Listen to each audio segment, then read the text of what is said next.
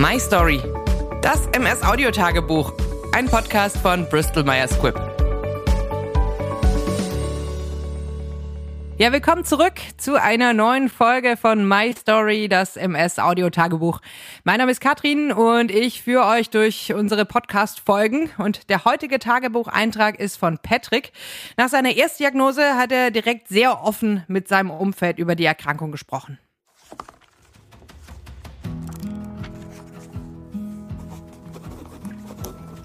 Liebes Tagebuch, du erinnerst dich vielleicht noch an den Tag im Mai 2016, als ich nach wiederholten Besuchen bei meiner Neurologin dann aus der Praxis rausgegangen bin und vor wenigen Sekunden quasi die Diagnose überbracht bekommen habe, dass ich an multipler Sklerose erkrankt bin.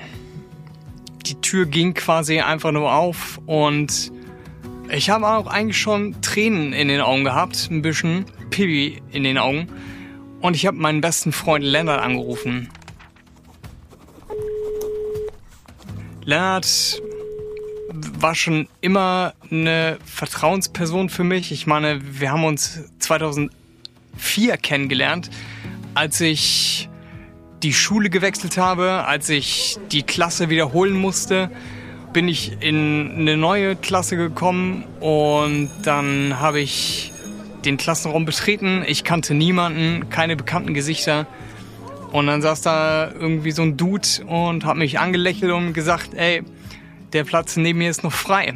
Und das war Lennart und seitdem sind wir durch dick und dünn gegangen und Mal waren die Tage dünner und mal dicker und der Tag im Mai war richtig, richtig knüppeldick. Warum habe ich Lennarts Nummer gewählt? Ey, ich kann es dir nicht erklären. Ich brauche dafür auch gar keine Rechtfertigung oder so, aber es war für mich einfach in dem Moment genau das Richtige, Lennarts Nummer zu wählen, meinen besten Freund, und ihm zu sagen so, ey Digga, ich habe multiple Sklerose. Ja, ich habe Lennart schon viele, viele komische, blöde, intelligente und vollkommen abstruse Sachen erzählt. Aber das war in dem Moment natürlich irgendwas, was wir uns ja, beide nicht erträumen lassen haben. Aber es war halt einfach so und weil ich wusste, dass ich keine Angst davor haben muss, Lennart irgendwas zu erzählen, egal wie groß, das Problem ist, habe ich ihn halt angerufen und er war auf jeden Fall, na gut, ich will nicht sagen genauso geplättet wie ich, aber er war auch schon fassungslos, sprachlos in dem Moment und er hat mir gesagt, ey, Patrick, ich muss zwar arbeiten diese Woche, aber ich komme dich nächste Woche in Köln besuchen. Nächstes Wochenende, ich cancel alles, was bei mir hier auf dem Plan steht. Alle Pläne, die ich hatte, werden einfach abgesagt. Und ich komme dich besuchen, ey. Das ist das Mindeste, was ich machen kann. Und da ist mir natürlich irgendwie ein Stein vom Herzen gefallen, weil ich einfach wusste, dass da jemand ist, der für mich da ist, der zuhört und der sich auch noch auf den Weg macht, mich besuchen kommt und mit mir einfach Zeit verbringt und für mich da ist. Und neben Lennart gibt es nach wie vor immer noch meinen zweiten besten Freund sozusagen. Äh, das ist Marvin. Marvin habe ich erst viel später in meinem Leben kennengelernt. Als ich nach Köln gezogen bin, bin ich an die Deutsche Sporthochschule gegangen, um da Turm zu springen und meinem Hobby, meiner Leidenschaft nachzugehen. Und da habe ich Marvin kennengelernt. Und ich war sofort mit Marvin auf einer Wellenlänge. Wir haben den gleichen Humor, was gewisse Dinge angeht. Marvin ist unendlich viel empathischer als ich. Also wo bei mir echt schon die Hutkrempe platzt, ist Marvin immer noch so, hey Patrick, beruhig dich mal, ja, du kannst jetzt hier nicht so abgehen wie eine Rakete.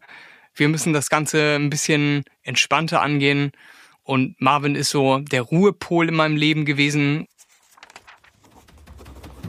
Ein noch viel wichtigerer Mensch ist dazugekommen mit meiner Frau. Und es gab aber auch unglaublich schwere Zeiten für uns in unserer Beziehung durch die MS verursacht. Wir waren nämlich auf einer Südamerika-Reise durch wirklich mehrere Länder und im Süden von Kolumbien hatte ich dann einen Schub. Wir waren aber da schon auf der Weiterreise in den Dschungel von Peru, in den man wirklich nur mit dem Flugzeug reinkommt und wenn überhaupt wieder mit dem Flugzeug oder mit dem Boot über den Amazonas über mehrere Stunden Weiterfahrt in den nächsten Ort. Und da hatte ich echt einen wirklich, wirklich krassen Schub und ich war quasi auf Maria angewiesen. Aber ich konnte in dem Moment des Schubes, konnte ich Maria nicht sagen, was ich gebraucht habe. Und ich habe dann tatsächlich mit Zeitverzögerung logischerweise Leonard und Marvin angerufen.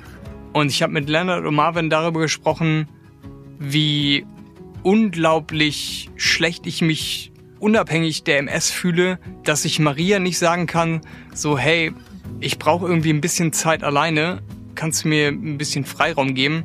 Es war mir schlicht und ergreifend nicht möglich, ihr das zu sagen. Und ich habe durch Leonard und Marvin mein Sprachrohr dann gehabt, die ihr dann wiederum gesagt haben, so, ey, Maria, Pedri braucht irgendwie gerade ein bisschen Ruhe. Das war wirklich, wirklich eine schwere Zeit, durch die wir da gegangen sind.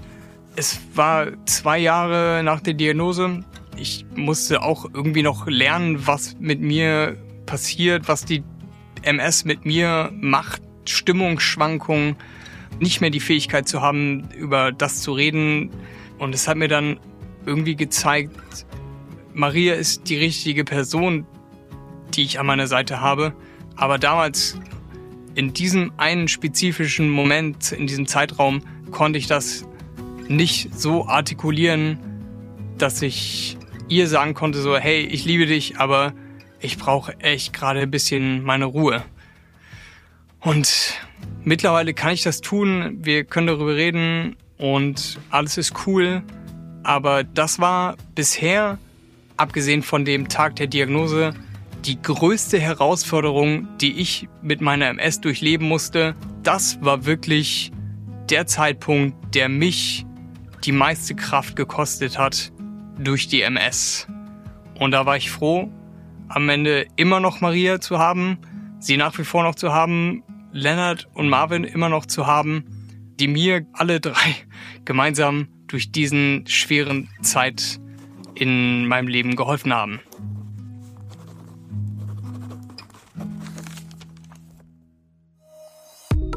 Ja, wir haben es gerade gehört, der Umgang mit der Erkrankung Multiple Sklerose kann auch für das Umfeld der betroffenen Person schwierig sein. Oft sind Angehörige unsicher im Umgang mit der unbekannten Situation, wissen nicht viel oder gar nichts über MS und wie sie die Betroffene oder den Betroffenen unterstützen können. Ein erster Schritt für Angehörige und Freunde kann es sein, sich über die Krankheit zu informieren. Infos dazu gibt's zum Beispiel auf der Seite www.ms-initiative-ich.de. Einen direkten Link gibt's aber auch in den Show Notes, also in eurem Podcast-Player direkt unter der Folge. MS ist keine Erkrankung, deren Verlauf einem bestimmten Muster folgt. Ihre Symptome sind äußerst vielfältig und das Krankheitsbild ist individuell unterschiedlich ausgeprägt. Manchmal kommt es da auch zu spontanen Planänderungen aufgrund der Erkrankung. Dann braucht es häufiger mal Verständnis und Einfühlungsvermögen von Familie oder Freunden. Und für Patrick sind sein Freundeskreis und seine Ehefrau der Fels in der Brandung. Er weiß, dass Unterstützung gut sein kann, aber auch kein Muss ist. Er hat sich dazu entschieden, Abstand von Menschen zu nehmen, die seine Krankheit schlimmer bewerten, als er selbst es tut. Und er sagt, ich will gesund sein und so behandelt werden, auch mit MS. Ja, Patrick, hi. Lass uns doch einfach mal einen Blick in dein Tagebuch werfen. Warum hast du damals sofort deinen besten Freund angerufen? Also, welche Rolle haben Freunde und Angehörige nach der Diagnose für dich so gespielt?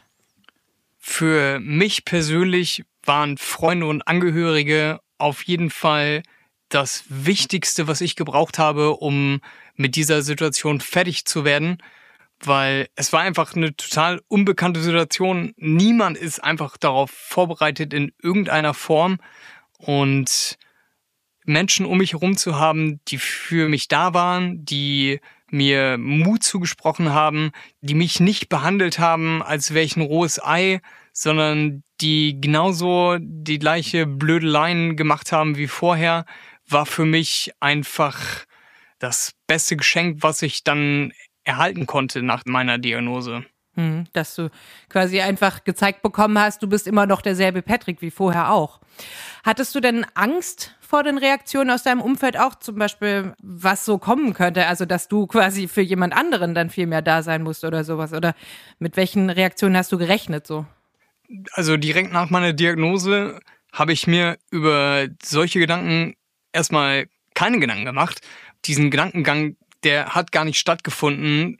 So, was könnte denn der andere überhaupt eventuell denken oder wie könnte er eventuell reagieren?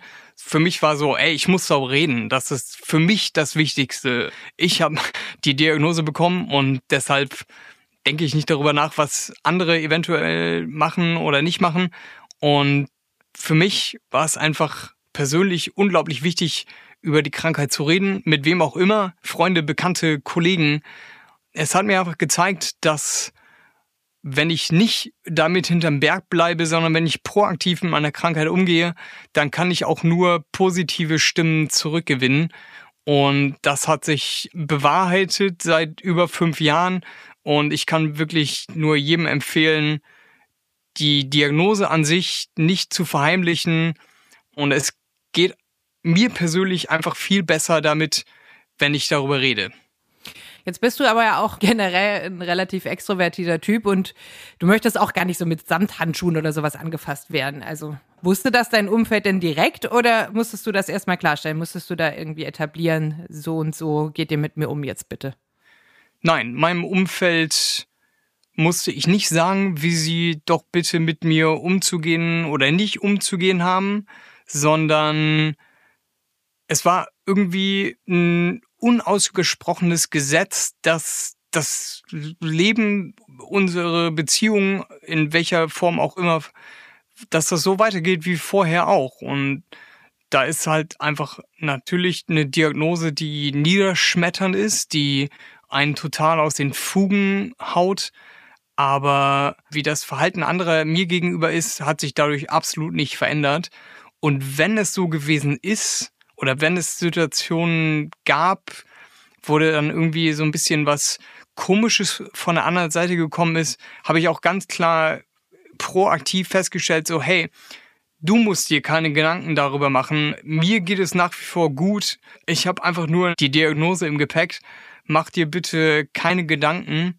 Und du hilfst mir viel mehr dadurch, dass du immer noch genau der gleiche oder die gleiche bist, dich genauso verhältst wie vorher auch, nur dass ja eventuell noch ein weiterer Mitspieler mit auf dem Feld steht.